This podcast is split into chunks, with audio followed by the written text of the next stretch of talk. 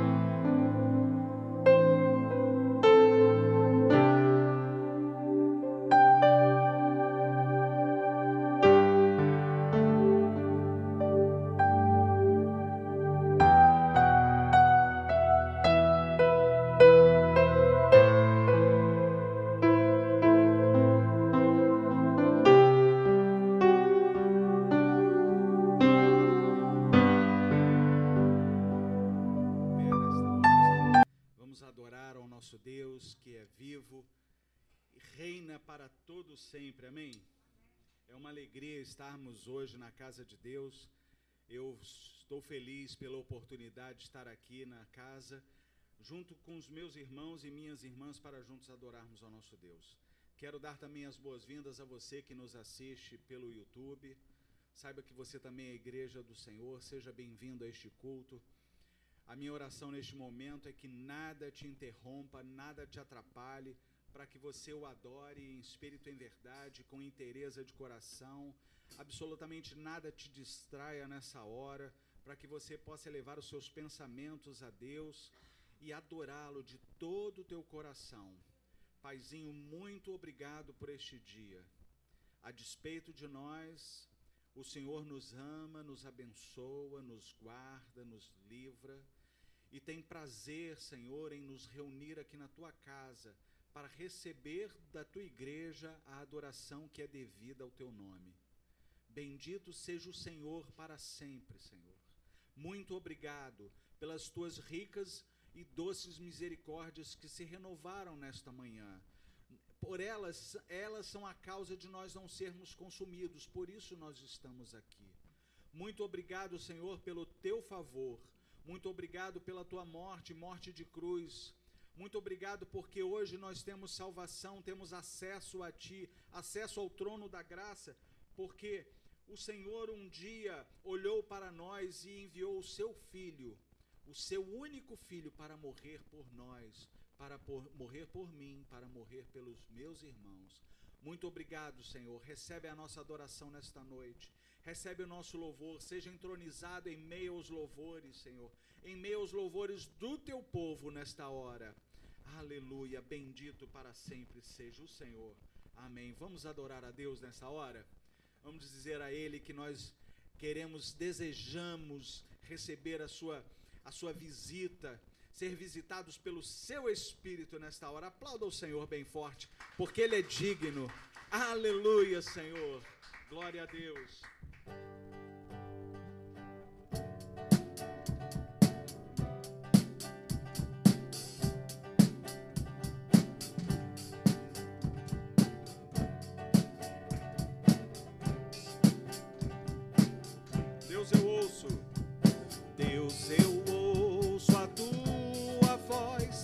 xamã.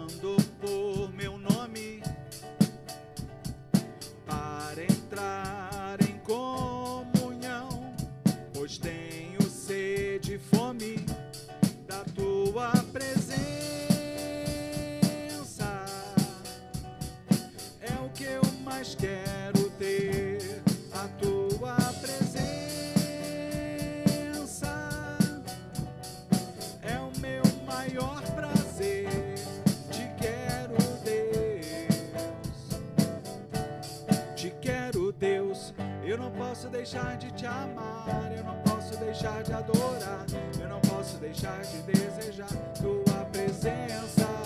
O pão vivo que desce do céu, a palavra mais doce que o mel, é o teu rio de vida que me sustenta. Eu te louvarei, Senhor.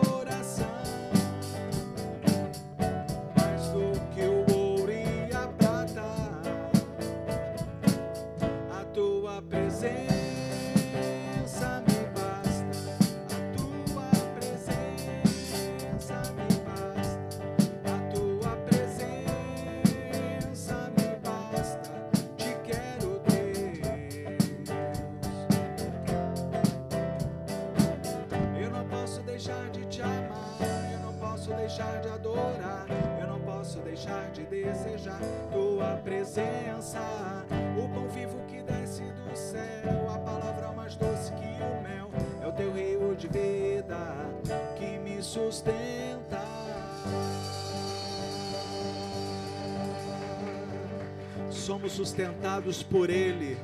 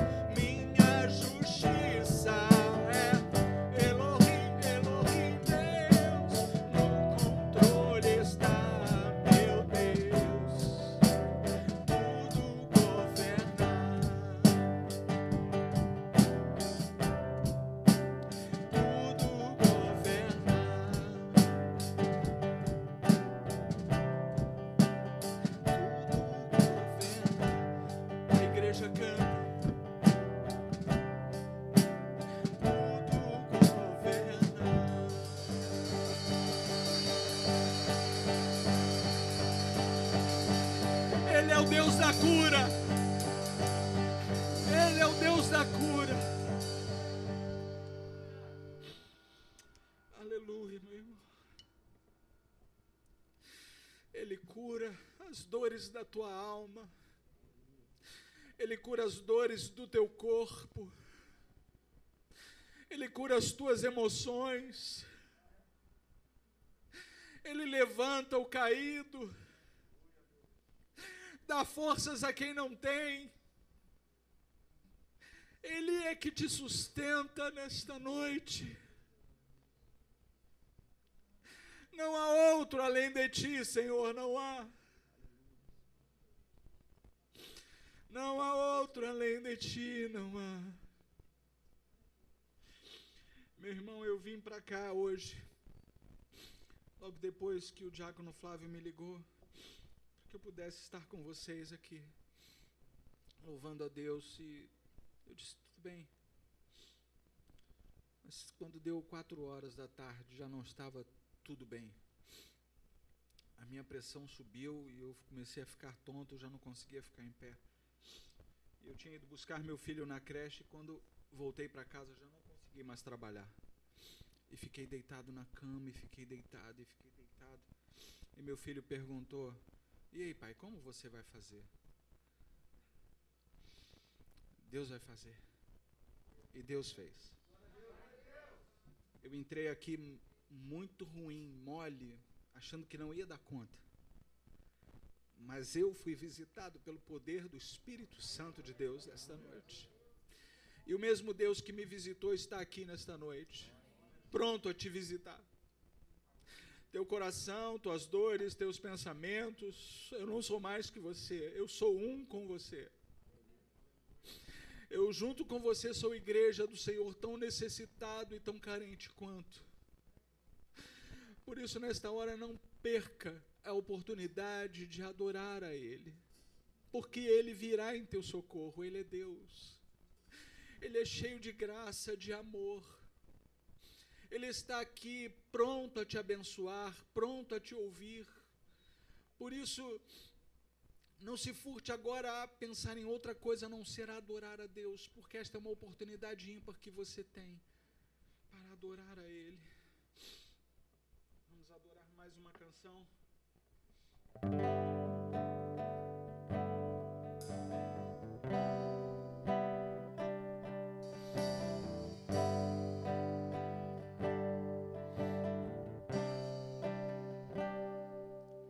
nosso Deus é poderoso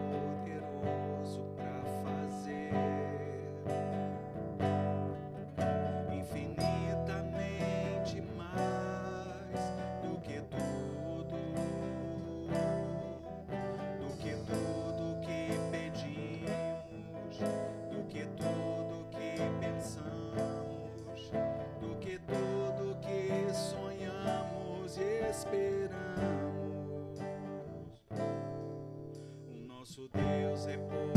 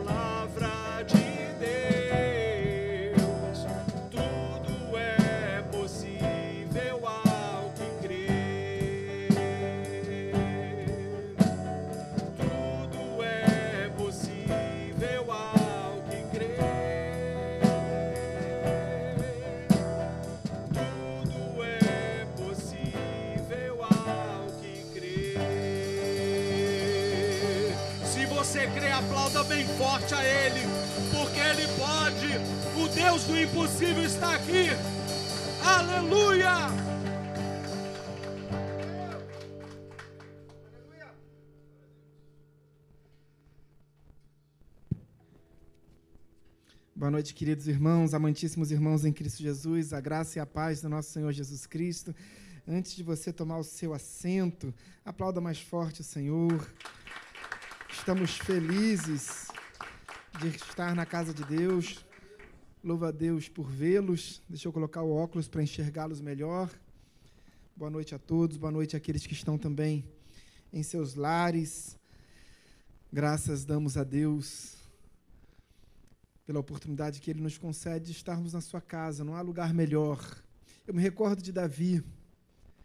Davi construiu um, templo de adoração. E a Bíblia fala da restauração no, no livro, da, no livro da Revelação, no livro da, do Apocalipse. A Bíblia fala da restauração do templo. Mas ela fala especificamente de um templo, um templo a ser restaurado. E ela não fala do templo de Salomão ela não fala do templo de Zorobabel, ela não fala do templo de Herodes, não, ela não fala do tabernáculo de Moisés, mas ela fala do templo de Davi. Davi não tinha um templo, Davi tinha uma, uma tenda, Davi tinha uma cabana, e ali ele instituiu que ali era a casa de Deus. E hoje eu leio a Bíblia e vejo que Deus tem saudade não do grandioso templo de Salomão, mas daquele lugar, daquela cabana coberta por uma tenda, porque ali ele era adorado. Davi dizia: Olha, num salmo ele diz: Senhor, se eu te posso pedir uma coisa apenas, que eu possa estar na tua casa todos os dias da minha vida. Aí o que, que Davi fez? Ele construiu uma casa para o Senhor, e do outro lado da rua ele construiu uma casa para ele. E a Bíblia diz que Davi ia na casa do Senhor sete dias por semana.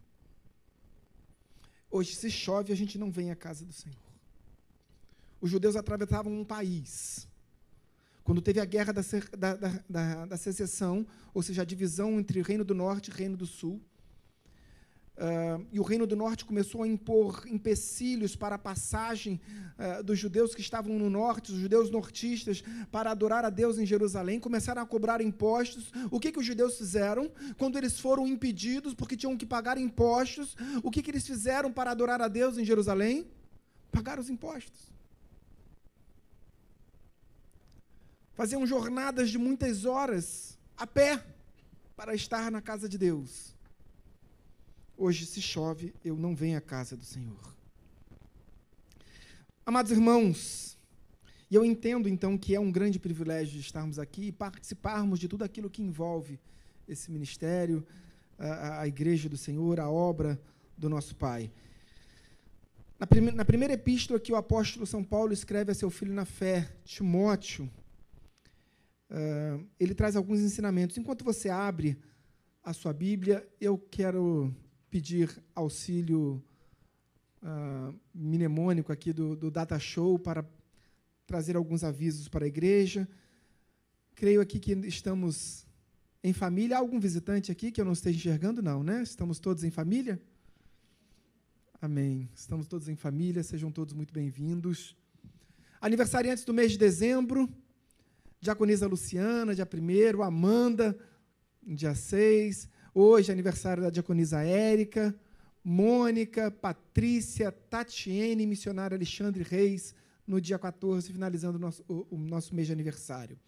Próximo slide. Lembrando que toda quarta-feira, a última quarta-feira do mês, é o nosso mês uh, é o culto voltado para os aniversariantes do mês. Pão, ação e salvação, nós sempre fazemos o Paz na última sexta-feira do mês, esse mês, excepcionalmente, em função das datas festivas, o nosso, o nosso Paz, que simboliza muito do que é a igreja, será realizado nessa sexta-feira, agora, depois de amanhã, às 18 horas. Nós continuamos precisando, em especial, em especial de voluntários, mas também de doações de meias, roupas, alimentos, enfim. Uh, se você puder ajudar, será, a sua ajuda será sempre muito bem-vinda. Fale é, com Amanda, com o Diácono Tércio. Enfim, próximo slide.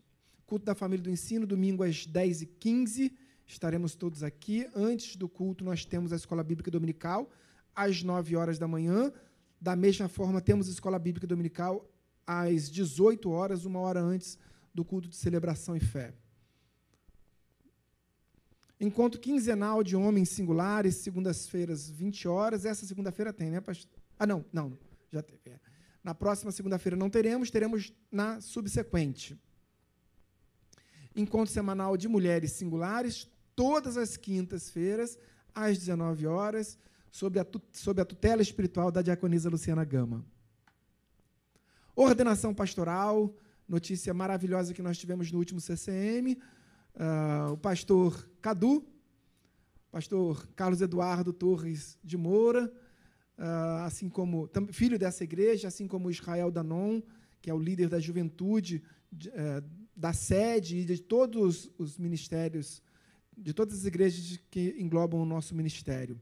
Então é uma notícia sensacional, maravilhosa, mais uma vez corroborando o fato de que não há, que não há outra igreja nesse ministério. Eu desconheço outra igreja qualquer que tenha levantado tantos, tantos homens de Deus, tantos pastores, missionários para, para a obra, para a seara.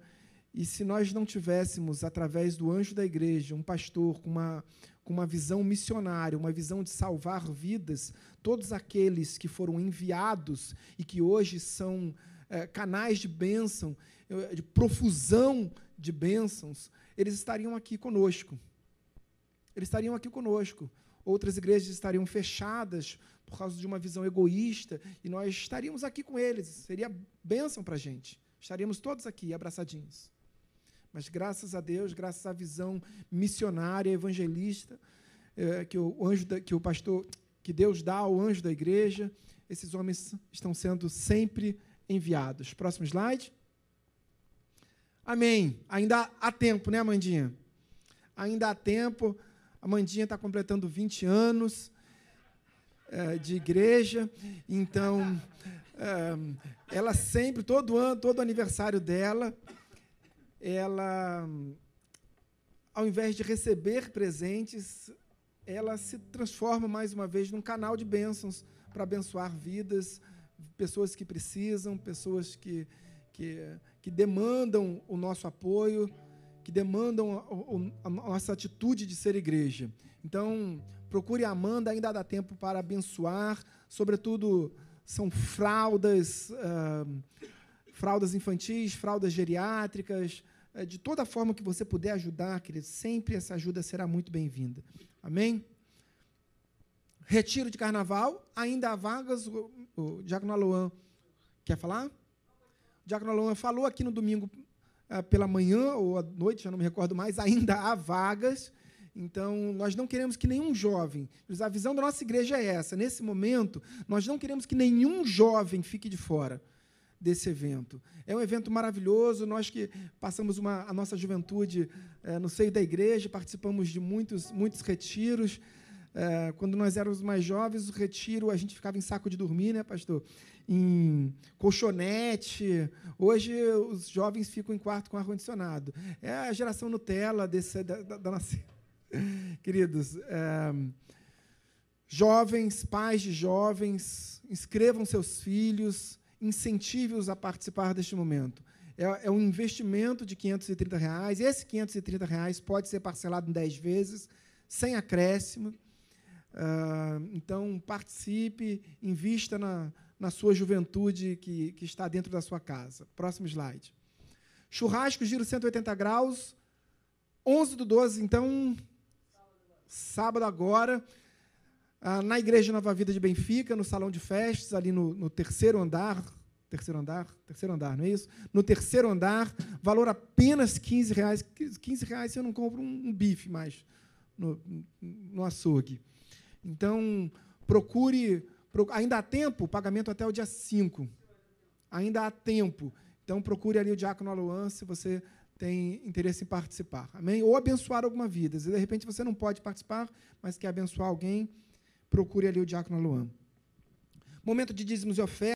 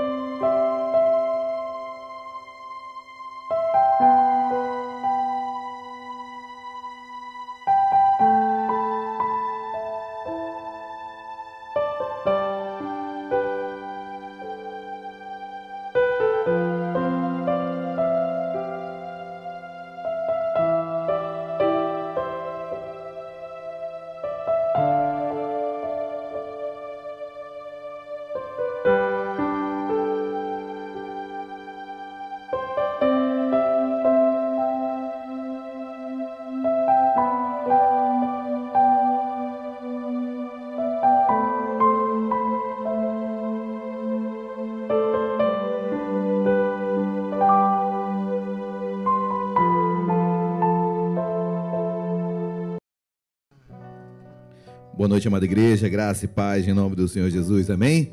Você pode dar uma linda salva de palmas ao nosso Rei, ele reina e sempre reinará, amém, igreja? Glória a Deus, já cumprimentou o irmão que está ao seu lado, ou aquele que está um pouquinho mais distante, dá um tchau, diga quão bom é vê-lo, vê-la, muito bom termos de volta a nossa querida irmã Dona Carmosita, ali atrás, que a igreja receba com uma calorosa Salva de palmas.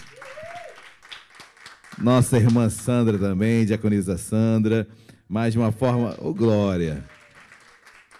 Mas a dona Carmosita, por esse tempo todo, todas as precauções, também ela teve três, três acidentes em casa com o joelho, quedas, três quedas, mas hoje está aqui restaurada, renovada, amém, mais forte do que nunca, com 87 anos, mas firme aí na presença de Deus. Amém? Quero chegar assim também, para a honra e glória do Senhor Jesus.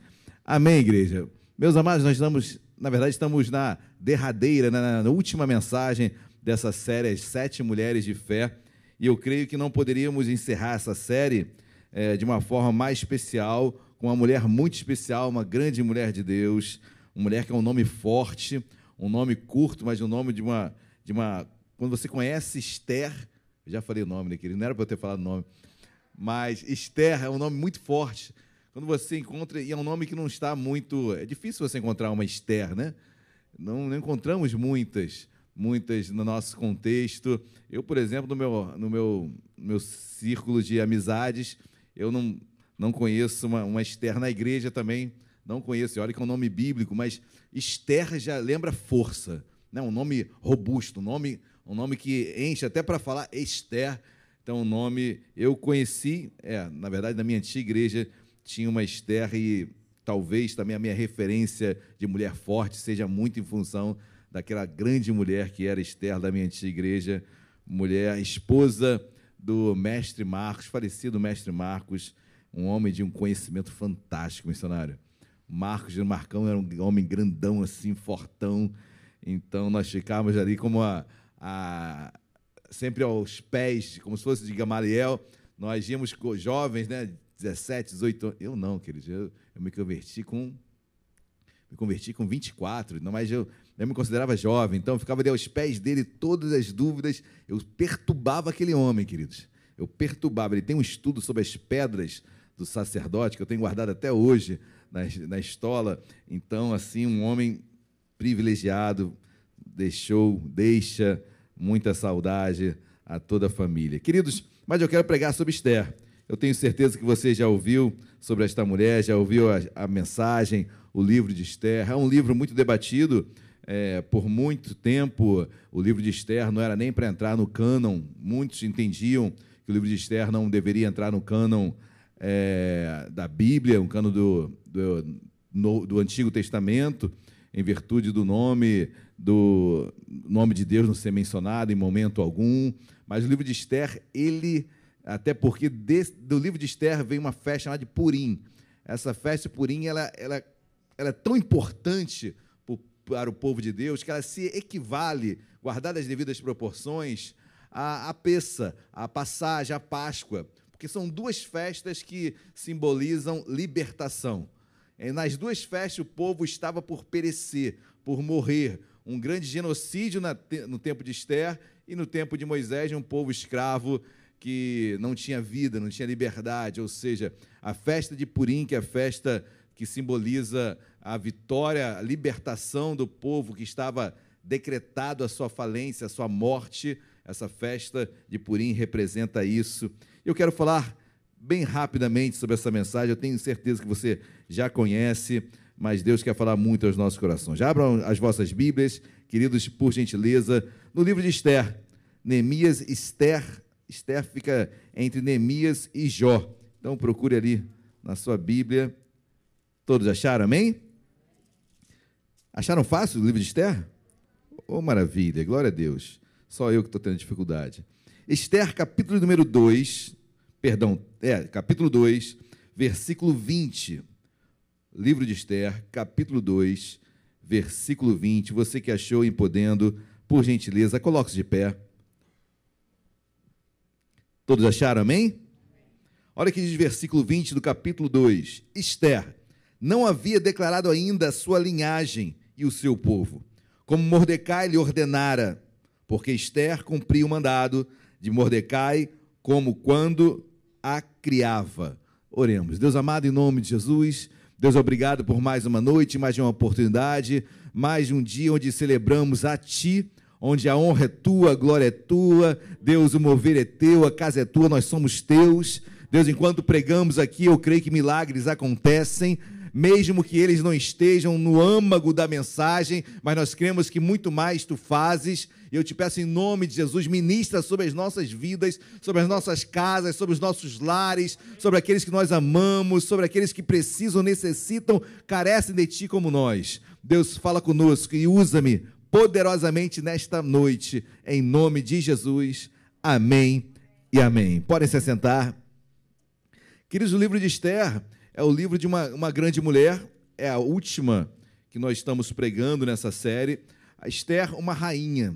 Esther vai suceder a rainha Vasti, a rainha do rei Assuero, ou Xerxes no grego, mas Assuero era o rei persa, uma, um domínio, um império persa que vem suceder o Império Babilônio, ou seja, começa uma nova dominação sobre o mundo, o Império Persa muito forte, e Assuero foi um desses reis que passaram pelo Império Persa e tinha uma rainha Vashti.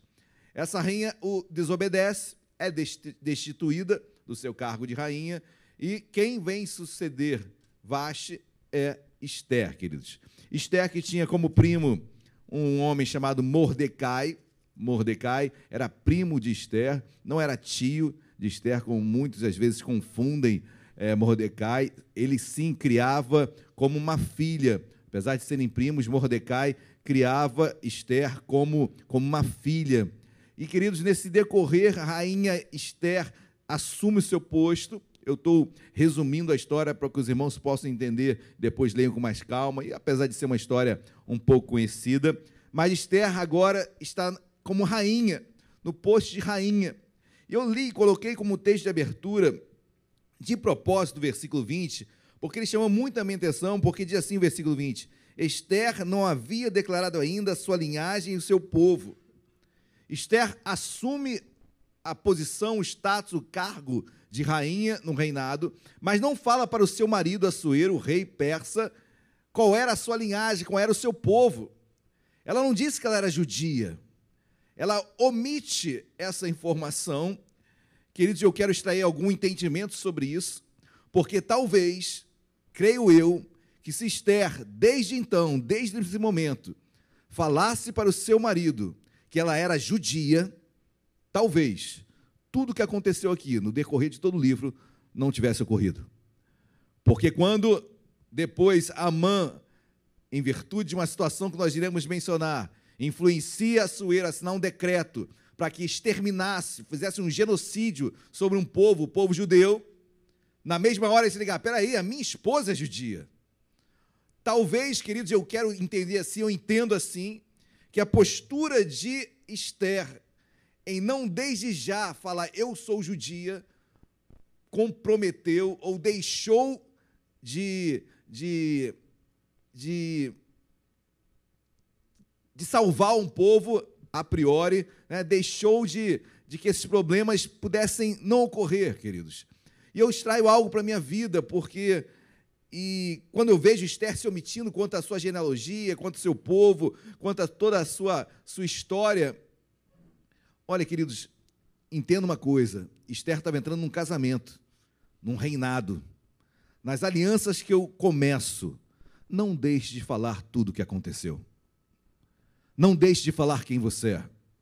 Não deixe de falar do seu passado, do seu presente e das suas expectativas com as alianças que você vai contrair, não omita o que aconteceu positivamente ou negativamente. Fale da sua vida, abra a sua vida porque você deseja um vínculo maior, um vínculo perene, constante com aquela pessoa ou com aquela situação ou naquele momento. Não omita nada. Seja sincero com quem você quer sinceridade. Seja aberto para aquele que você quer abertura. E Esther não fez isso, queridos. Esther omitiu o ser judia. Por quê, queridos? Povo judeu estava vindo de uma escravidão, estava vindo de um período de 70 anos de cativeiro, um período de escravidão. Ela era escrava, apesar de ter sua autonomia na Babilônia. Esther, que veio de uma deportação também de Jerusalém, ou seja, ela era escrava na Babilônia, e agora o Império Persa assume esse domínio, dá a liberdade, porque aqui o povo, a primeira deporta, a primeiro retorno já tinha ocorrido.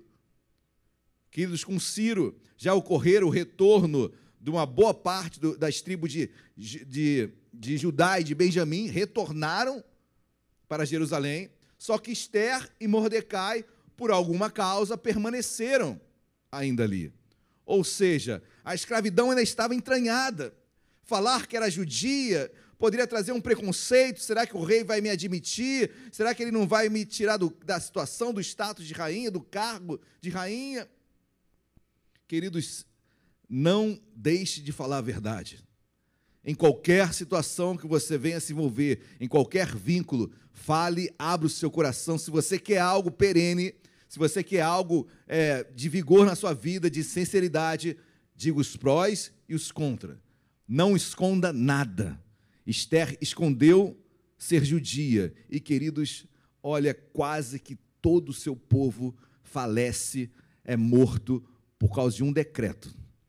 Quem está entendendo de glória a Deus? Amém? Então eu fiz questão de abrir, abrir a pregação nesta noite, queridos, com esse versículo, que talvez, talvez, na minha opinião, pudéssemos ir até embora agora e Deus já falaria nos nossos corações. Poderíamos encerrar a mensagem hoje aqui e eu creio que Deus falou de uma forma especial com cada um, em cada momento. Poxa, olha, eu tenho que falar aquilo que aconteceu. Olha, isso, isso me moveu a isso. Olha, eu poderia ter evitado. E se aquilo acontecer à frente? E Deus nos leva a essa verdade que liberta. Amém, queridos? Glórias a Deus. Magister agora, rainha lá do, do Império Persa, esposa de Assuero, queridos. E a Bíblia vai mencionar depois no capítulo 3 que, que Amã, Amã era como se fosse um primeiro-ministro, era um homem, um governador de províncias, um homem que estava abaixo de Assuero. E Amã começa a ter um status, ele é honrado por Assuero, por ser um grande, um grande homem ao lado de Assuero. E ao passar pelas, pelas ruas, o povo se prostrava diante dele. Mas tinha um camarada lá chamado Mordecai, que é o primo de Esther, que ele não se prostrava, ele era um homem de Deus, ele só se prostrava diante de Deus. E quando Amã passa, ele não se prostra, ele não se, se, se subjuga para, para Amã. E Amã olha aquela situação, descobre qual é a linhagem dele, qual é a, a genealogia dele. Bom, judeu, quando Amã sabe que ele é judeu, ele começa a entender que os costumes dos judeus eram esses, não se curvarem perante homens, autoridades. Amã se revolta, vai até o rei Assuero e o influencia a fazer um decreto diabólico, queridos. E os termos desse decreto eram o seguinte: olha o que diz versículo 9 do capítulo 3. Olha o que Amã diz ao rei: Se bem parecer ao rei, decrete-se que sejam mortos e nas próprias mãos dos que executarem a obra. Eu pesarei dez mil talentos de prata para que entrem nos tesouros do rei. Então o rei tirou da mão o seu anel, deu-o a Amã, filho de Amedata, Agagita, adversário dos judeus, e lhe disse: Esta prata seja tua, como também esse povo, para fazeres dele o que melhor for do teu agrado. E o decreto é selado com aquele anel, esse decreto dizia que todos os judeus seriam mortos em todas as províncias, um grande genocídio, queridos.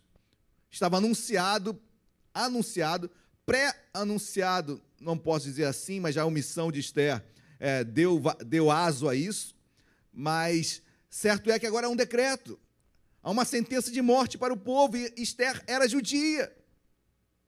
Quem poderia mudar esta causa? Quem poderia mudar esta situação? Queridos, onde Deus tem te colocado?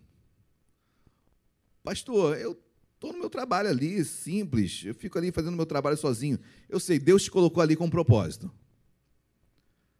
Deus nos colocou sempre em lugares estratégicos. Deus coloca homens e mulheres em lugares estratégicos. Talvez você olhe, pastor, mas isso é estratégico? É se você começar a ter um olhar espiritual sobre onde você está.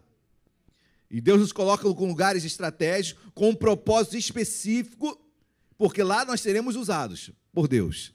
Amém, igreja? Esther ali pensava apenas que o, o trono de uma rainha era por causa dos seus belos olhos, e ela era uma mulher muito bela. Esther era muito linda. Mas ela pensava que a escolha de Assuero foi apenas baseada, sim, a escolha de Assuero, sim, foi baseada na beleza de Esther. Mas Deus escolheu Esther para ser rainha com outro propósito, que ia muito além da sua beleza. A beleza foi apenas uma porta que se abre. Queridos, temos, temos é, dons naturais dons que nós aprendemos, eu não diria um dom, mas um exercício, algo que nós melhoramos com aquilo que Deus nos deu, aperfeiçoamos, Deus nos dá dons e nós aperfeiçoamos. São portas que se abrem para que eu venha a ser um homem e mulher de Deus onde eu for colocado. Amém, queridos? E ali estava Esther. Deus a escolheu para aquele propósito. E Mordecai, seu primo, ao saber que somente Esther Somente Esther podia mudar aquela história. Queridos, é, eu creio, eu creio que Deus nos coloca em lugares é, em que somente onde você está pode haver alguma mudança. Deus nos pinça e nos coloca em lugares estratégicos, porque somente assim eu vou agir, ou devo agir. Então comece a olhar com com, tem um olhar espiritual sobre onde Deus o colocou, a colocou, porque tem um propósito.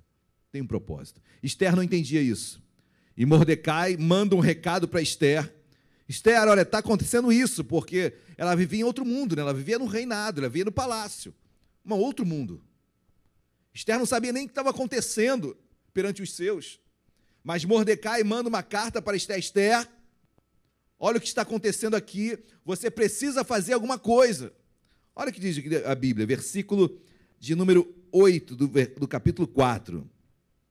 Vamos no versículo 7. Esther 4, versículo 7. Todos acharam, amém? Livro de Esther, capítulo 4, versículo 7. Olha que diz versículo 7. Mordecai lhe fez saber tudo quanto lhe tinha sucedido, como também a quantia certa de prata que Amã prometera pagar aos tesouros do rei pelo aniquilamento dos judeus. Também lhe deu o traslado do decreto escrito que se publicara em Suzã para os destruir. Suzã era o lugar, lugar onde estavam Esther e Mordecai, ali ao leste do Irã, ou seja, naquela região ali. Para os destruir, para que o mostrasse a Esther e fizesse saber a fim de que fosse ter com o rei e lhe pedisse misericórdia e na sua presença me suplicasse pelo povo, lhe suplicasse pelo povo dela. Ou seja, queridos, a carta que Mordecai fala, e olha que Mordecai era seu primo, era aquele que a criara, era um homem que ela tinha muito respeito. E Mordecai manda Esther: olha, vai até o rei, só você tem acesso a ele. Acesso limitado? Sim, mas só ela teria acesso ao rei. E olha, se você não for, pedir misericórdia e suplicar pelo seu povo, pelo nosso povo, que vai morrer. Esther, só, só tu, tu foste colocada como rainha para esse propósito. E aí não entendemos o porquê de Deus nos ter colocado em determinadas situações, é porque Deus requer de nós alguma postura ali. Deus requer uma postura de santidade, uma postura de exortação, uma postura de, uma profe, de ser um profeta naquele lugar de correção sobre o que está acontecendo naquele lugar, de denunciar um erro. Ou seja, Deus nos colocou em lugares como atalaias para anunciar algo. Amém, igreja? Glória a Deus. Você pode ser empregado, você pode ser empregador, você pode ser, seja lá o que for. Você pode ser servidor público, você pode ter o seu emprego próprio, você pode ser é, um, um, ter um emprego informal. Deus o colocou ali e o que você vai fazer daquele lugar é outra coisa, queridos. Mas Mordecai provoca Esther, Esther, é o nosso povo vai morrer. E olha o que Esther diz no versículo 9. versículo 10, perdão. Então respondeu Esther a ataque e mandou-lhe dizer a Mordecai: Todos os servos do rei e o povo das províncias do rei sabem que, para qualquer homem ou mulher que, sem ser chamado, entrar no pátio interior para avistar-se com o rei, não há senão uma sentença, a de morte, salvo se o rei estender para ela o cetro de ouro, para que viva. E eu, nestes 30 dias, não fui chamado para entrar ao rei. Para aqui, queridos. Esther fala uma lei do palácio. E a lei era a seguinte: olha, qualquer um que entrasse para falar com o rei sem ser anunciado, sem ter a permissão prévia dele, que eles poderiam morrer naquele momento. E ela falar: olha, já fazem 30 dias, não fui à presença do rei, e se eu for até lá, eu corro risco de morte. E ela manda anunciar, ela devolve a carta para Mordecai: olha, não, eu não posso fazer nada. Eu não tenho que fazer, estou amarrada. Queridos, trazendo para o nosso contexto dos dias a dias, quantas vezes não falamos assim, mas não está na minha gerência isso, eu não posso fazer isso, isso não é minha função, isso eu não tenho competência para isso, ah, eu vou, eu vou fingir que não vi, vou fingir que nada está acontecendo. Mas, queridos, quando Mordecai recebe essa resposta de Esther, olha, olha o que diz o versículo de número 12. Fizeram saber a Mordecai as palavras de Esther. Versículo 13. Então lhes disse Mordecai que respondesse a Esther: Não imagines que, por estares na casa do rei, só tu escaparás entre todos os judeus. Primeira coisa que Mordecai coloca no coração de Esther é o seguinte: você não se sente nem um pouquinho culpada, porque só você vai sobreviver e todo o nosso povo vai morrer. Mordecai está falando dele mesmo, dele próprio, né? Até eu morrerei. Você não sente nem um pouquinho culpa nisso, não? Você não se sente nem um pouquinho dentro desse contexto? Você não se sente nem um pouquinho que pode influenciar essa situação? Será, queridos, que não conseguimos nos, nos comover mais com as situações? Será que eu não consigo mais me inserir nos problemas que nosso bairro está passando? Que será que eu já estou insensível a esse ponto de observar situações e não fazer nada? Será que eu já me acomodei no meu trabalho, entender que aquilo ali é normal quando não é? Já me acomodei no casamento como aquilo não é normal? Já me acomodei no, na minha igreja já me tornei insensível para as coisas que deveriam me sensibilizar. É isso que Mordecai está falando, Esther. Esther, você ainda não parou para pensar que só você vai sobreviver? Você vai sobreviver com essa culpa. E olha que diz mais ainda Mordecai, versículo de número 14. Porque se de todo te calares agora, de outra parte se levantará para os judeus socorro e livramento para aqui, queridos. Olha que esse versículo 14 é interessante. Porque se de todo te calares agora, de outra parte se levantará para os judeus socorro e livramento.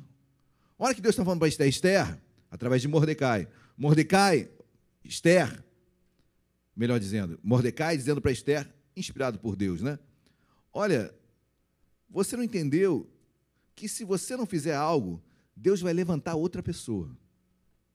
O que Deus estava deixando bem claro: olha, meu povo não vai morrer. Esther, você tenha certeza disso. Se você ficar omissa aí, meu povo, eu vou levantar outra pessoa. Mas você não se incomoda, não, de ter perdido a oportunidade de ser instrumento de Deus? Mas se tu não fores, Esther, sabe de uma coisa? Outra pessoa eu vou levantar, porque Deus vai guerrear pelo povo dele, amém, igreja? Tenham certeza, se você não quiser pregar, amanhã tem outro aqui pregando. E a obra não vai parar. Não vai parar. E vidas vão se converter e vai ser uma benção. Mas eu não quero que passe de mim o que Deus tem para mim. Então não queira, não tire a mão, não, não fuja do propósito que Deus tem para a sua vida. Porque se você não agarrar, Deus vai levantar outro. Deus vai levantar outro. Ah, pastor, mas ele é melhor do que eu. A questão não é melhor nem pior. A questão é quem Deus chamou. Se Deus te chamou, haja, faça, viva, influencie, mas não pare. Amém, queridos? Porque Deus vai levantar outra. A obra de Deus não pode parar. Esther, meu povo não vai morrer. Eu gostaria muito que você fosse usada nesse propósito. Mas se você não quiser, chega para o lado aí que eu vou levantar outro. É o que Deus está fazendo. É o que Deus faz. Amém, igreja? E Mordecai, quando levanta essa carta para Esther, Esther, como se fosse assim um empurrão, Esther, Esther, você é quem Deus quer usar. Mas se você não quiser, você não é a Bambamã, Esther. Apesar de ser rainha e estar tá numa posição privilegiada. Mas Deus é poderoso para levantar outros. Amém, igreja? Glória a Deus. Versículo 14 ainda. Mas tu e a casa de teu pai perecereis. Dura.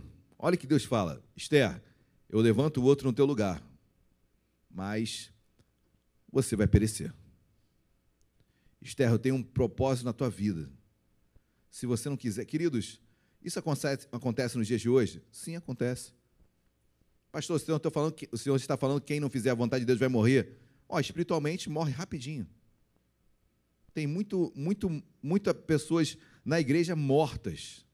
Mortas. Porque não vivem o propósito de Deus para elas. Estão mortas espirituais. Mortas espiritualmente. Deus levantou outro e pereceu. Quando Deus tinha isso para a minha vida, para a sua vida, para as nossas vidas. Amém, igreja? Glória a Deus. Não morra. Ressuscite o mais rápido possível. Não deixe esse propósito, esse projeto morrer na sua vida, em nome de Jesus, amém? Esther, se você não se colocar na brecha, eu vou levantar outro, mas olha, você vai perecer. Tu e tua casa, o versículo é além, vai, mas tu e a casa de teu pai perecereis. Eu penso, não será, não será apenas em mim, mas será nos meus filhos, que vão ver a minha morte espiritual, vão ver minha paralisia espiritual, e toda a minha descendência irá sofrer. E Mordecai continua. E quem sabe, e quem sabe, se para, para conjuntura como esta é que foste levantada a rainha. Queridos, eu creio que essa frase é uma das frases mais lindas, assim, quando eu leio a Bíblia, essa e algumas outras, mas quem sabe, é uma, é uma pergunta que é uma afirmação, né? Quem sabe, Esther, você só é rainha para este propósito. Você só foi colocada como rainha para este propósito. Em outras palavras, Esther, não foram seus belos olhos, não foram as suas, seus, a sua bela fisionomia. Foi para este propósito que tu fosses colocada como rainha. A beleza foi apenas uma porta que eu criei para que você sentasse no trono de rainha. Mas o propósito vai muito além, muito além. Queridos, trabalhamos, nos esforçamos, estudamos, é, nos aperfeiçoamos no nosso trabalho para crescermos, para evoluirmos, para termos um salário melhor, para tantas coisas. Mas quem sabe, quem sabe, para não dizer de forma afirmativa, quem sabe Deus apenas não permitiu toda essa melhora, esse crescimento seu, para que você chegasse onde você está, para um propósito muito maior. Eu só posso crer assim, não é possível que Deus me fez para é, conquistar, estar ali apenas para exercer meu trabalho normal. Não, não bate. Tem algo além. Esther, eu te coloquei aí como rainha com um propósito maior, Esther. Esther começa a ler essa carta, eu fico imaginando Deus falando com Esther, quando ela lia aquela carta, e ali no mesmo momento, olha o que diz o versículo de número 15. Então disse Esther: que respondesse a Mordecai. 16. Vai, ajunta todos os judeus que se acharem em Suzã, e jejuai por mim, e não comais, nem bebais por três dias, nem de noite nem de dia. Eu e as minhas servas também jejuaremos. Depois irei ter com o rei, ainda que é contra a lei. Se perecer, pereci. Queridos, que postura. Essa não é Esther do versículo dos versículos 8, 9 e 10. Essa é uma Esther que foi transformada por Deus. Essa é uma Esther que leu a Bíblia, entenda a carta de Mordecai a ela. Ela lê a Bíblia e uma mulher corajosa nasce. Uma nova mulher toma postura. É contra a lei eu ir até o rei sem ser anunciada. Mas eu vou a si mesmo. Se perecer, pereci, mas fiz fazendo a vontade de Deus. Amém, queridos? É isso que Deus quer, a mulher corajosa. Esther se transformou em uma grande mulher, uma mulher corajosa, que rompeu uma, uma, um, impedimento legal de se achegar até o rei, rompeu, correndo risco de vida, em prol da palavra de Deus, em prol do seu povo, o povo de Deus. Amém, igreja? E o que ela pede? Olha, vamos orar, vamos jejuar. Enquanto eu estou indo, porque eu estou tomando coragem para ir, mas vamos orar, vamos jejuar. E aí ela pede, olha, pede para os judeus a jejuarem e orarem, pede para o meu povo orar e jejuar. A força da igreja, amém, queridos? Não temos forças, mas a igreja orando, a igreja jejuando, nos motiva, nos incentiva a tomarmos posturas corajosas, posturas que rompem limites, posturas que têm um preço, posturas que têm um risco. Queridos, quanto maior o propósito, maior o risco. É proporcional. Se não há risco, pouca ou nenhuma fé é necessária. Mas se há risco, é nisso que os propósitos de Deus estão entrelaçados. Algo maior acontecendo, o risco havia de vida, mas aquela mulher vai, queridos. Amém ou amém? Amém. Esther vai, Esther vai ao encontro do rei. E olha que diz o versículo, capítulo 5, versículo 2. Capítulo 5, versículo 2. Quando o rei viu a rainha, Esther parada no, pátio, alcançou ela favor perante ele. Estendeu, estendeu o rei para Esther o cetro de ouro que tinha na mão. Esther se chegou, se chegou e tocou na ponta do cetro. Então lhe disse o rei: Que é que tens, rainha Esther? Qual é a tua petição? Até metade do reino se te dará. Queridos, primeiro, um milagre, o rei recebe recebe Esther. A primeira etapa ela passa, ela não morre. E era a principal, né, queridos? Porque tudo poderia acabar ali. Mas a primeira etapa ela passa, ela não morre. O açoeiro, o rei açoeiro, a recebe. O que é que tu queres? Qual é a tua petição? Queridos, olhe isso para um pedido de Deus, amém? Qual a tua petição nesta noite? Qual é o teu clamor nesta noite? O que você tem pedido para Deus nesta noite? Qual é a sua petição para o Senhor? O que você tem clamado para Ele? O que você tem pedido a Ele? O cetro simbolizando ah, o aceite o, do rei. Tenha certeza, Deus levanta o cetro para nós nesta noite, amém? Não há mais distância, não há mais barreira entre Deus e os homens. Jesus quebrou todas as barreiras. O véu se rasgou. Amém? Não não risco mais de morrer. Você tem livre acesso. Aproveite. Esther vai, queridos. Só que Esther promove um banquete. Esther vai promover um banquete para receber Assuero e lá ela iria falar tudo. E é interessante essa estratégia porque algo acontece, queridos. Lembre-se, enquanto Esther está indo até o rei, o povo judeu está orando, jejuando. Aí olha o que diz capítulo 6, versículo 1. Naquela noite, o rei não pôde, não pôde dormir. Por que, que o rei não pôde dormir, queridos?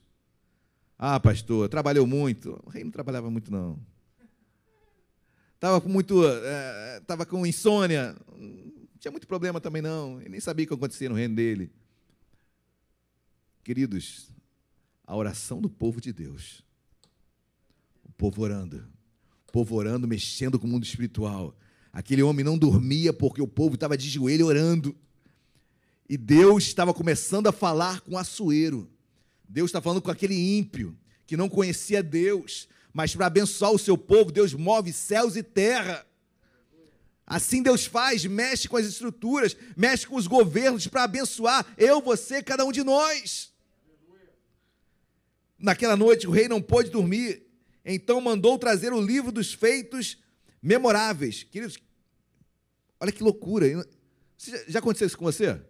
Né? Você não consegue dormir? Ah, vou pegar aquele livro lá de eclesiologia para ler. Já aconteceu isso contigo? Olha, não estou conseguindo dormir. Eh, com o Flávio deve ter acontecido. É, o Flávio, Flávio aconteceu. Mas você está com insônia, não consegue dormir. Ah, pô, não consigo, vou, vou, ler um livro aqui da, da. Meu Deus, deu um livro aí bem. Vou ler o livro de, de Flávio José, a História dos Judeus. Querido, o que faz um homem que não conseguia dormir pegar um livro dos feitos memoráveis? Se não é Deus isso, fecha a porta e vamos embora. Deus faz com que o homem que não, primeiro, o faz não dormir. Segundo, coloca no coração dele pegar um livro dos fatos memoráveis, históricos, que aconteceram na história do reinado. Não apenas isso, queridos. Versículo 2: Achou-se escrito que Mordecai é quem havia denunciado a Bigdan e Teres para que Deus faz ele não dormir. Deus coloca o desejo no coração dele de pegar um livro que devia estar empoeirado. Ele abre aquele livro e não apenas quando abre, pega o livro, mas quando abre, cai na página onde está os feitos de quem? Mordecai. Querido, se isso não for Deus, esquece tudo. Olha como Deus promove tudo para que aquele homem Assuero tivesse uma revelação de Deus de que o povo judeu era um povo abençoado. Porque quando ele lê, depois você lê todo o capítulo, quando ele vai lendo aquele, tirando a poeira daquele livro, e, e lendo aquele livro, quando ele cai na, na página onde estavam os feitos de Mordecai. Espera aí, Mordecai um dia salvou a minha vida. Mordecai ele era o quê? Judeu. E ele salvou a minha vida. É, houve uma emboscada, dois homens armaram uma emboscada para ti, rei Assuero. Está escrito aí no livro. Você ia morrer, mas esse homem que é judeu, tinha nada a ver com a história, foi Amã não, hein? Não foi Amã, não foram teus queridinhos, foi esse tal Mordecai, judeu, e ele salvou a tua vida. Caramba! Quem é esse homem? E aí o rei que, que não estava dormindo, agora que não dorme mesmo. Quem é esse Mordecai agora que eu tenho que honrar esse homem? Tem que honrar esse homem. E ele começa a procurar Mordecai, Mordecai, Mordecai, e aí já entra, já, já vira o dia, começa o banquete, e aí chegou a hora de Esther falar. Olha que diz capítulo 7, versículo 2. No segundo dia, durante o banquete do vinho, disse o rei a Esther: Qual é a tua petição? Olha, queridos, que demorou um dia para Esther falar o que ela queria. Eu vejo aqui uma mulher sábia, que sabe esperar, que não atropela as coisas. Tem gente que quer vomitar já, né? Ah, pô, e olha que o rei falou o quê? Te dou até a, met, é isso, a metade do reino. Poxa, encheu a bola de, de Esther. Esther poderia pensar, é agora que eu vou pedir. Esther, calma, vai ter o momento certo. Vamos deixar ele tranquilo, deixa ele tomar um vinhozinho, acalmar o coração dele, né, ir para o banquete, deixa ele estar calmo. Deixa Deus falar em sonhos com ele. Deixa Deus não permitir que ele dormisse. Em outras palavras, não se precipitou, Esther, esperou o momento certo, sabia que em oração Deus estava trabalhando, e quando chega o momento, versículo 2: no segundo dia, durante o banquete do vinho, disse o rei a Esther: Qual é a tua petição, rainha Esther? E se te dará, que desejas? Cumprir-se-á ainda que seja metade do reino? Novamente ele vem com essa história, né? E versículo número 3. Então respondeu rainha Esther e disse: Se perante ti, ó rei, achei favor, se bem parecer o rei, desse-me desse por minha petição a minha vida, e pelo meu desejo a vida do meu povo porque fomos vendidos, eu e meu povo, para nos destruírem, matarem, aniquilarem de vez. Se ainda como servos e como servas nos tivessem vendido, calar-me-ia, porque o inimigo não me merece, não merece que eu que eu moleste o rei. Versículo 5. Então falou, falou o rei Assuero e disse à rainha Esther: Quem é esse? E onde está esse cujo coração o instigou a fazer assim? Respondeu Esther: O adversário e inimigo é este mau Amã. Então Amã se perturbou perante o rei e a rainha. Chegou a hora, queridos. Esther fala: Senhor, meu povo está sendo vendido, está sendo morto, melhor dizendo. Pastor, é, meu rei, meu rei, Esther falando para Sueiro. E mais, esse homem está aqui na nossa mesa. É ele que se levantou contra o meu povo. Esse que fez tudo isso, queridos, tem o tempo certo para denunciar, tem um tempo certo para pedir, tem um tempo certo para orar. Deus faz tudo perfeito.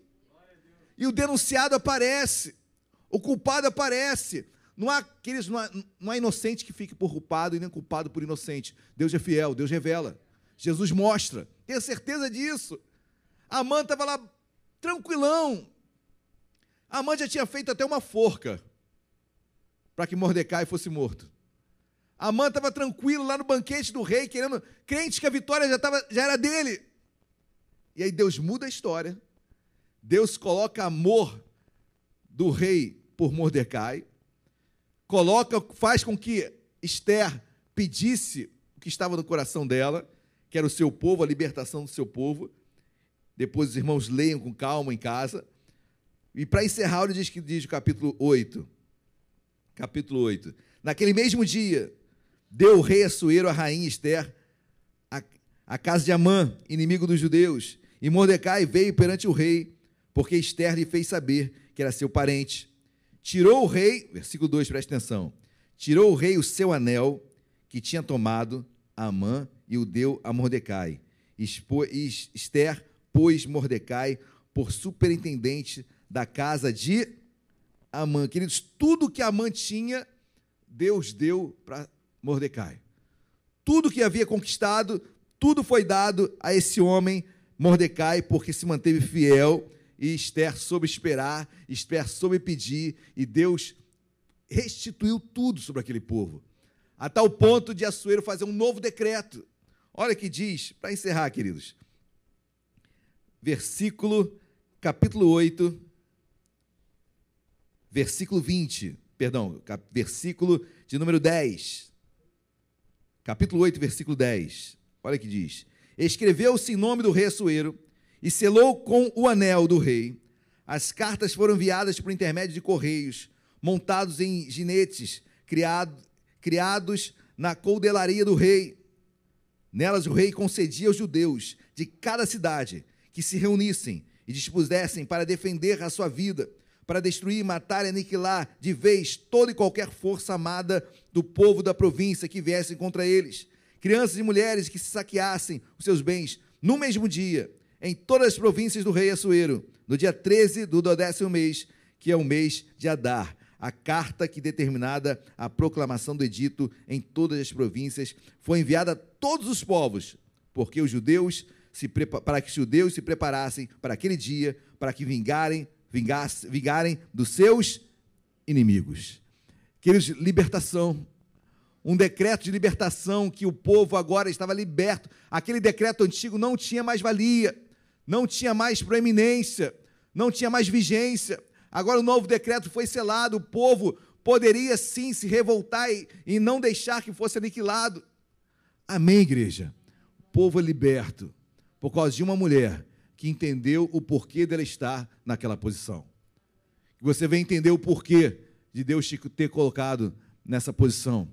O porquê de você estar ali a colar, o que Deus quer que você faça. Tenho certeza, queridos, que Deus tem muito mais do que você pensa, imagina no lugar onde você está. Então exerça, amém? Tenha coragem, corra riscos, ore, busque, espere e saiba que Deus vai responder mas o lugar onde Deus te colocou é lugar de, de, de postura, lugar de coragem, lugar de ação. Deus quer que você haja nesta noite, amém? Você, como mãe, você, como pai, você, como, como empregado, como empregador, haja, haja onde Deus te colocou, comece a se mover, não fique parado. Se você ficar, outro será levantado, mas Deus tem essa obra contigo, tem com cada um de nós essa obra, então não abra mão daquilo que Deus te chamou. Amém, igreja? Glória a Deus. Vamos colocar de pé. Essa obra não para. A obra que Deus tem na sua vida, queridos, não tem fim, só na glória. Amém? Então se posicione, espere, porque Deus vai fazer muito mais na sua vida. Tenho certeza disso, em nome de Jesus. Amém? Amém, igreja? Glória a Deus. Então, peça a Deus, amém? Peticione a Deus nesta noite. Coloque para o Senhor que você tem pedido, clamado. Abra o seu coração para Ele. Senhor, eu sei que o lugar onde eu estou, eu sei onde eu fui plantado. Senhor, eu sei o propósito que tu tens na minha vida. Senhor, me usa, me usa lá, me dê coragem para ser usado naquele lugar. Amém? Vamos orar? Feche seus olhos, curva a sua cabeça. Vamos falar com Deus nesta noite. Deus amado, em nome de Jesus. Deus, Alexandre, toca um violão, por favor. Deus amado, em nome de Jesus. Na tua presença, meu Pai, nos achegamos nesta noite. Deus, nos achegamos a Ti, meu Pai, para clamar, para buscar, para peticionar a Ti. Deus, não temos nada. Deus, mas sabemos que o lugar onde estamos não foi pela nossa força, pelos nossos estudos, pelo nosso total mérito, muito pelo contrário. Tem um propósito maior de estarmos ali. Tem um propósito maior de estarmos à frente desta casa, desta família. Tem um propósito maior de estarmos nesse emprego. Tem um propósito maior de eu estar recebendo tantas pessoas no local onde eu trabalho. Tem um propósito maior. E nessas vezes, queridos, muitas vezes somos somos colocados na parede. E parece que não sentimos, não nos, nos sentimos capazes de agir. Como Esther falou, mas como é que eu vou chegar diante do rei? A lei não permite. Eu vou morrer. Eu não tenho coragem de ir até lá. Mas será, Esther? Será homem e mulher de Deus? Será que Deus não te colocou aonde você está com esse propósito? Deus, nesta noite nós queremos olhar para onde estamos, olhar para aqueles que estão ao nosso lado. Senhor, e te agradecer porque começamos a olhar com, com olhos espirituais, entender que há um propósito maior, há um propósito maior. Não abrimos mão, Senhor, de onde estamos. Senhor, nos usa, levanta homens e mulheres corajosos de nosso meio nesta noite, com intrepidez, com ousadia, de romperem barreiras, barreiras ministeriais, barreiras, meu Pai, de, de tristeza, rique... barreiras, meu Pai, que tentam nos impedir de cumprir o propósito que tens para nós. Senhor, obrigado porque tu plantaste vidas nesse lugar, nesta igreja, neste ministério. Há um propósito maior, Senhor, de estarmos aqui. Não basta estarmos aqui, Senhor. Há um propósito maior. Há um propósito além de eu gostar e me sentir bem nesse lugar. Há um propósito maior. Deus, então, nos, nos levanta nesta noite. Nos encoraja diante dos desafios ministeriais, espirituais, familiares, econômicos. Deus, nos levanta como atalaias nesta terra, para mudarmos situações, quadros, histórias. Levanta Esther aqui em nosso meio, mulheres corajosas. Deus, que não venhamos a deixar de falar de onde viemos, o que passamos. Nas nossas alianças, Senhor, o passado tem que ser transformado através da verdade. Deus, Esther não quis revelar de imediato ao seu esposo, Assuero, que era judia. Deus, creio eu, que se ela revelasse, nada disso teria acontecido. Certamente aquele primeiro decreto não seria feito. Deus, em nome de Jesus, sobre cada um que está aqui, Deus, traz em nós, meu Pai, o desejo de começarmos alianças puras, renovadas, verdadeiras, sem mácula, sem pecado. Sendo assim, Deus, certamente caminharemos em vitória, caminharemos, ao Pai, de cabeça erguida, sem que o diabo tente nos acusar de algo no passado que fizemos, que falamos. Deus, queremos olhar para Ti, queremos olhar, meu Pai, para aqueles que estão ao nosso lado. Deus, de sermos transparentes.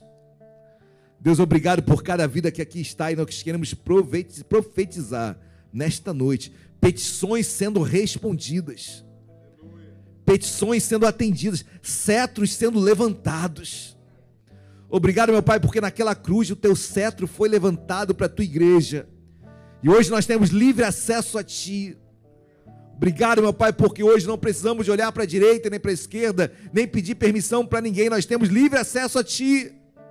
Jesus faz em nós o teu propósito acontecer joga por terra todo medo, todo cansaço.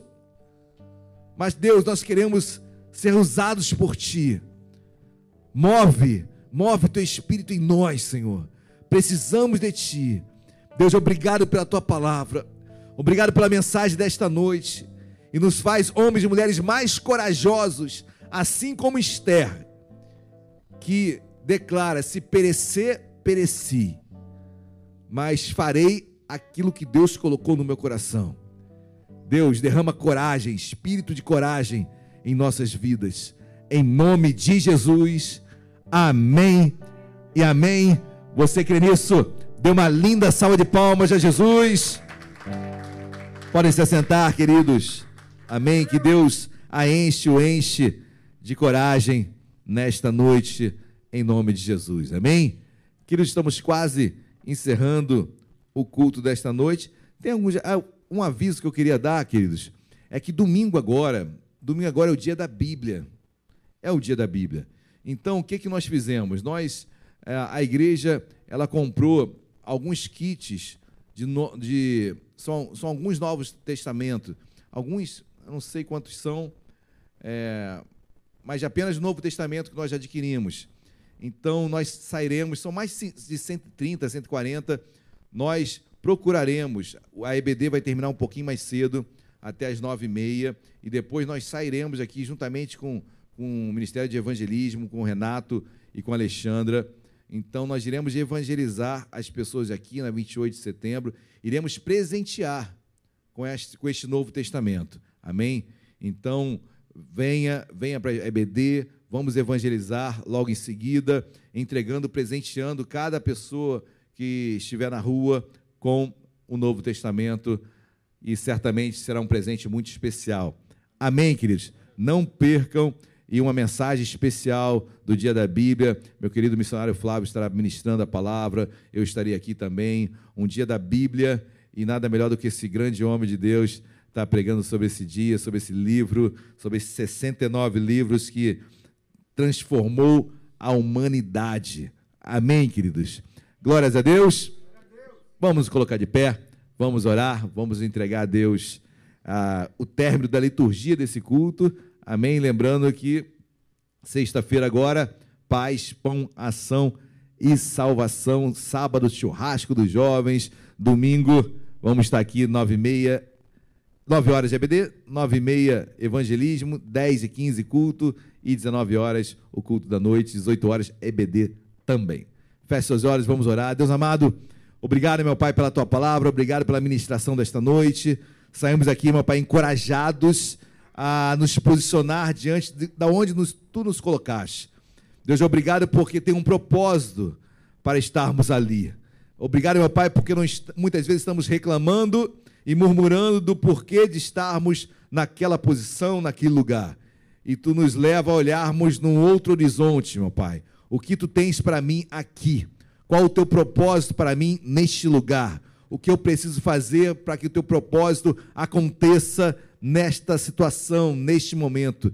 Deus, obrigado, porque encorajados estamos e caminharemos mais e mais em nome de Jesus. Despede teu povo em segurança, em paz. Nos dê um final de semana abençoado na tua casa e que o amor de Deus Pai, a graça e a paz nosso Senhor e Salvador Jesus Cristo e as doces consolações do Espírito Santo de Deus sejam sobre as nossas vidas hoje e para todo sempre. Toda a igreja diga: Amém e amém. Dê uma linda salva de palmas a Jesus. Queridos, mais um aviso que eu me esqueci. Dia 19, dia 19, domingo de manhã, vai ser o nosso culto oficial de Natal. Tá bom? Então, nosso culto oficial de Natal, dia 19, domingo de manhã. Nós não faremos ceia por motivos óbvios, queridos. Nossa igreja é pequena, ainda é pequena, né? Então, é quase impossível não aglomerar. Ainda mais com comida que a gente gosta de comer. Então, fazer uma ceia aqui é, daria ensejo a outras coisas que eu não quero que aconteça. Mas nós faremos um café da manhã especial, tá bom? Então, dia 19, é, eu botei para ter EBD? Acho que sim, né? EBD de Natal. Isso, vai ter um EBD de Natal. Vou ministrar um EBD de Natal.